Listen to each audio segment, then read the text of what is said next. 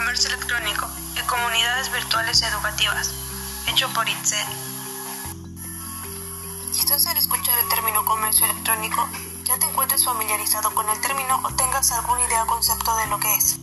Consiste en la compra o venta de bienes o productos a través de medios electrónicos como el Internet.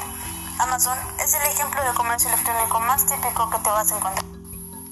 Algunas de las comparaciones entre el comercio electrónico y el tradicional es que en el tradicional el vendedor se ve obligado a informar sobre las características de los productos una y otra vez a sus clientes. En cambio, en el comercio electrónico no es necesario nada de esto, ya que el discurso de venta se escribe una sola vez sin necesidad de gastar ni una sola gota de saliva. Para los que necesitan una mayor información, este es enviado automáticamente a ellos. En el comercio tradicional, el vendedor tiene que desplazarse hasta sus clientes o permanecer por horas en su tienda a esperar que llegue alguno.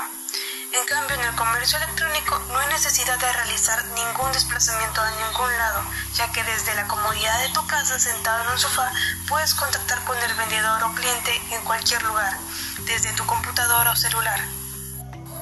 En el comercio tradicional, el vendedor suele recurrir a sus conocidos para ofrecer sus productos. En cambio, en el comercio electrónico, los posibles clientes son quienes piden los productos y solicitan una mayor información. En el comercio tradicional, gasta dinero en su imagen y en la presentación de sus productos. En cambio, en el comercio electrónico demanda un gasto moderado e incluso no es necesario dicha inversión. Dos de las desventajas más notables en el comercio electrónico es que no se puede probar el producto antes de comprarlo. Por ejemplo, si compras un equipo de música, no puedes darle play para ver cómo suena. Tampoco puedes verificar tu producto, no puedes ver si tiene algún fallo o algún defecto. Cosa que en una tienda física sí puedes hacer, sí puedes ver, puedes ver el tamaño, la textura, el color, etcétera, de tu producto y ver si lo compras o no.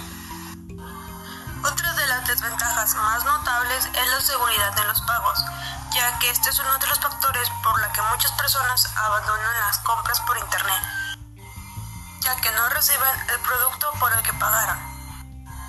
Ahora, gracias a los avances tecnológicos, existen diversas páginas y sitios web, aplicaciones que pueden ayudarte a abrir un comercio electrónico. Prácticamente tenemos todo a nuestro alcance. Lo que nos lleva al siguiente tema, comunidades virtuales educativas. Son personas que comparten unos valores e intereses comunes y que se comunican a través de las diferentes herramientas de comunicación. Se sabe que es aprendizaje cuando su objetivo es que la persona adquiera aprendizajes, conocimientos, capacidades y competencias. Los participantes se comunican a través de las nuevas tecnologías como teléfonos o computadoras. Cosas que nosotros sabemos manejar hasta con los ojos vendados, ¿verdad? Debido a esto nos proporciona más flexibilidad, sin tener que estar en cierto lugar a cierta hora. Esto es más cómodo porque no tengo que salir de mi casa, puedo estar acostada en mi cama o en el sofá y aún así aprendiendo cosas nuevas junto con otras personas.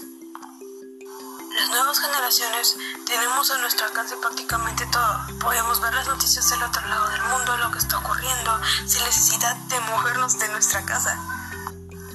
A pesar de eso, en lugar de crecer, lo que está pasando es que nos estamos poniendo otro pesadero nosotros mismos. Podemos conectarnos a comunidades virtuales y educativas para seguir aprendiendo y aprovechar la oportunidad que nos han dado nuestros padres de poder estudiar.